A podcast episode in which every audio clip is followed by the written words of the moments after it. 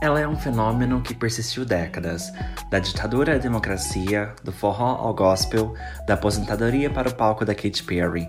Ela se tornou um dos maiores nomes da cultura pop brasileira e hoje falamos sobre ela. Esse episódio faz parte do podcast Volta Disco e hoje vamos falar sobre o início da carreira da Gretchen. Muito antes de ser dona dos maiores memes da internet, a Gretchen fez muito sucesso na música, e ao contrário do que muitos pensam, ela sempre levou muito a sério a sua carreira musical, e quando criança fez aulas de dança, piano e violão, chegando a dar aulas de violão. Mas, oficialmente, a trajetória dela começa depois que um produtor musical, Mr. Sam, a viu se apresentando no programa Silvio Santos. Ele a convidou para gravar músicas no estilo dance, como a cantora Charo, que era um símbolo sexual, tinha letras chicletes e coreografias. Quando começou a trabalhar com o produtor musical Mr. Sam, Gretchen não gostou das letras sem sentido e com frases muito simples. No entanto, ela acabou entrando no personagem e gravou o disco. Porém, antes de lançar o álbum, Gretchen se juntou às suas irmãs para o lançamento do grupo As Melindrosas, o grupo foi montado às pressas depois que a gravadora recebeu um convite para o lançamento de um clipe no Fantástico. As músicas eram basicamente sucessos infantis no ritmo da disco. O álbum fez um enorme sucesso, vendendo mais de um milhão de cópias no Brasil. O grupo continuou e gravou outros três álbuns e lançou um filme, porém, Gretchen não fez parte de nenhum dos projetos que estavam previstos e lançou a sua carreira solo logo em seguida, após o primeiro disco das Melindrosas. Conhecida até então como Maria Odete, Gretchen recebeu um pedido da gravadora para que usasse um nome artístico que fosse mais internacional. Inspirada no título do filme Aleluia Gretchen, nasceu uma das artistas mais revolucionárias do Brasil.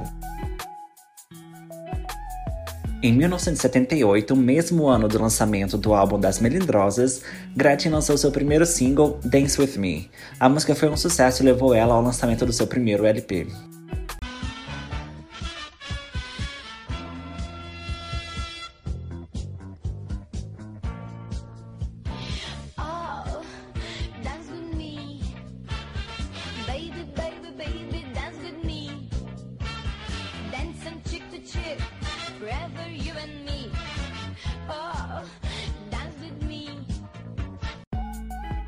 Em 1979, o álbum My Name is Gretchen foi lançado.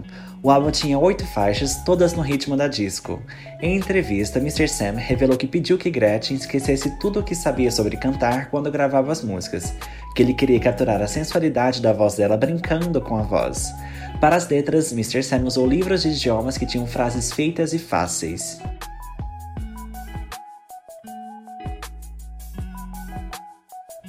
O maior sucesso do seu primeiro álbum foi Freakly Boom Boom, que foi responsável por fazer este álbum ser o seu maior em vendagem e levá-la para outros países. Depois de Freakly Boom Boom, Gretchen teve um outro grande sucesso na sua carreira, Conga La Conga, e ao todo lançou mais de 15 álbuns e se consagrou como rainha do rebolado, vendendo milhões de cópias. Agora a pergunta é: qual é a sua música favorita da Gretchen?